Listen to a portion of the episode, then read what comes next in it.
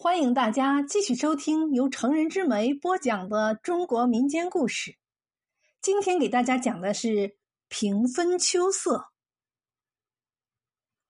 明朝中期，围棋十分盛行。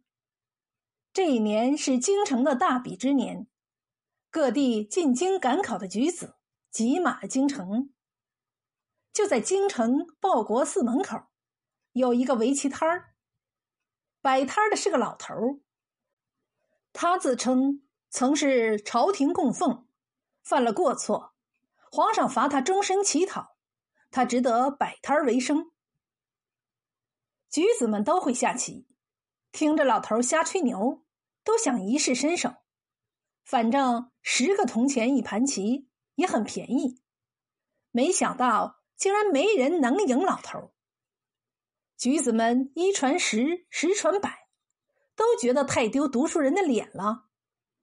直到有一天，一个叫王琦的绍兴举子来到摊儿前，与老头连下了三盘棋，竟然都下和了。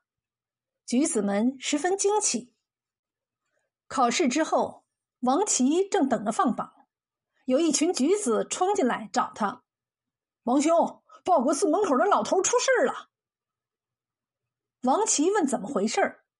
其中一个叫白羽的举子说：“那个老头真的是朝廷的供奉骑士，因他教皇子下棋时喜欢用打仗做比喻。有人对皇上说他有教唆皇子谋反的嫌疑，才被皇上赶出来当乞丐的。可他这个乞丐当的太舒服了，和你的三盘大战，连皇上都听说了。皇上派了一个高段骑士过来。”连胜老头三局，按棋摊规矩，老头输了是要赔钱的，半天就输光了身上的银两。那高段骑士说了，老头要是还敢摆摊儿，保证他连馒头都啃不上。王琦叹了口气，跟着白羽他们一起去了棋摊前。只见老头守着个破碗，棋子已经收起来了。举子们觉得他挺可怜的。纷纷掏出铜钱给他，老头也不道谢，一副失魂落魄的样子。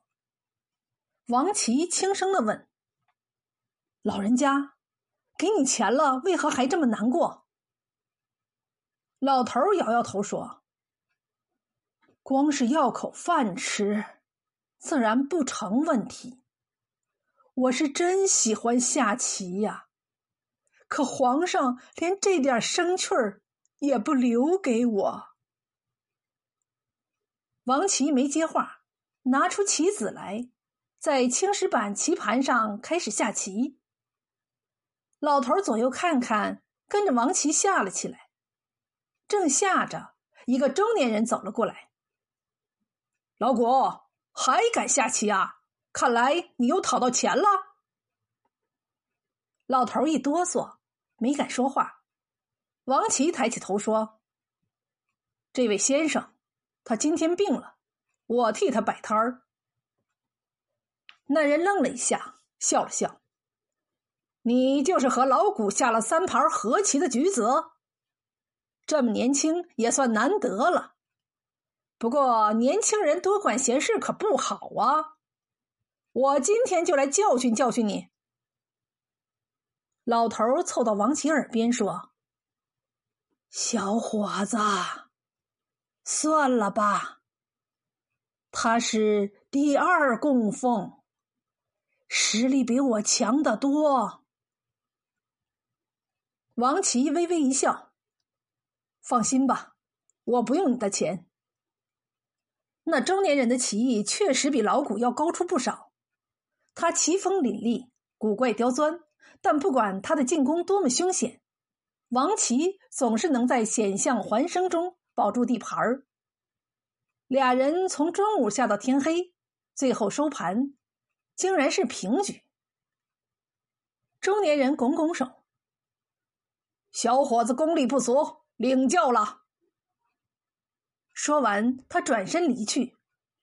老头吃惊的说：“整个皇宫里，除了头号供奉。”只有皇上能赢他，你竟然能下平，厉害，厉害！三天后放榜了，王琦和白羽都名列二榜进士，分别进了吏部和礼部当差。这天，白羽偷偷跑来告诉王琦：“今天我听礼部的人说，皇上要责罚齐院的二供奉，说他办事不力，估计这事儿跟你有关。”话音未落，有太监来传旨，带着王琦进了供奉祈院。供奉祈院是全国各地最厉害的骑士们集中的地方，待遇丰厚，又有高手可以切磋。王琦看见那天和他下棋的中年人正跪在地上，皇上坐在正中。王琦行完跪拜礼后，皇上说。朕派他去逼老谷封齐，他却寻了私，手下留情，就让他和老谷作伴去吧。至于你，和他串通一气，掩护朕责罚的人，你知罪吗？王琦低头回禀。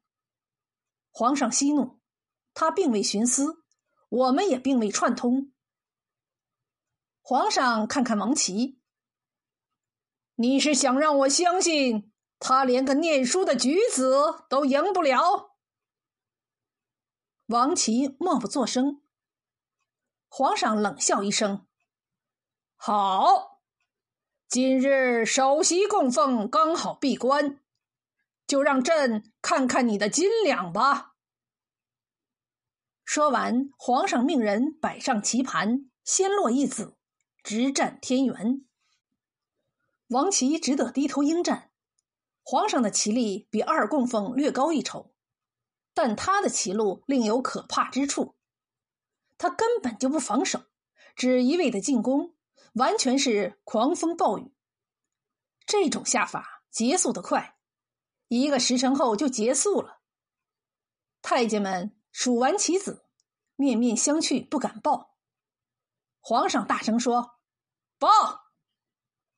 一个太监小声说：“皇上是平局。”皇上愣了一下，大声说：“把首席供奉请来。”小太监赶紧去了。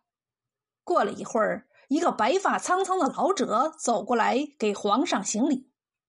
皇上指着老者说：“这是朕的老师。”也是祈院的首席供奉白道行。